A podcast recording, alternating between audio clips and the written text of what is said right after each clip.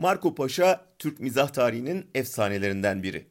Türkiye'nin çok partili rejime geçtiği 1946'da kuruldu. Dergiyi çıkaranlar Aziz Nesin, Sabahattin Ali ve Rıfat Ilgazlı. Gazetelerin en çok 50 bin sattığı o dönemde edebiyatın dev isimlerinin dergisi 70 bin satıyordu. Dergi tek parti rejiminin yıkıldığı dönemde ana muhalefet haline gelmişti.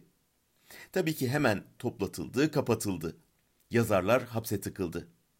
Ama yılmadılar.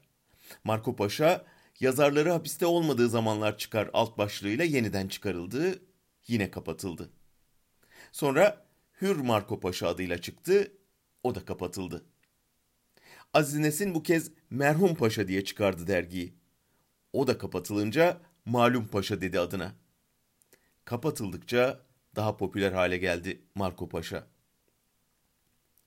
Geçen cuma Ankara'dan Özgürüz Radyo'nun yayın yaptığı internet sitesine ulaşım engeli gelince hatırladım Marco Paşa'yı.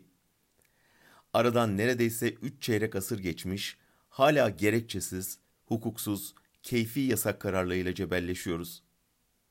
Ama ustalarımızdan aldığımız ilhamla yılmıyoruz.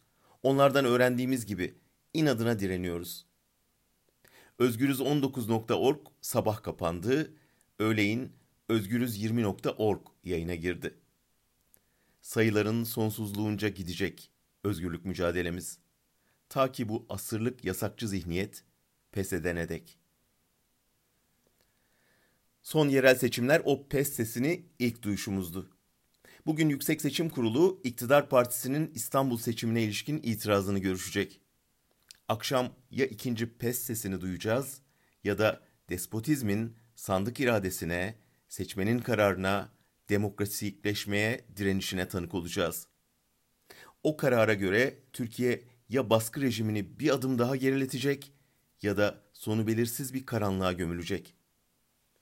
Sonuç ne olursa olsun biz bütün kararlılığımızla özgürlük ve demokrasi mücadelemize devam ediyor olacağız. Marco Paşa'yı yasaklayanların adını kimseler hatırlamıyor bugün. Onun adı ise yaratıcılarıyla birlikte saygıyla anılıyor.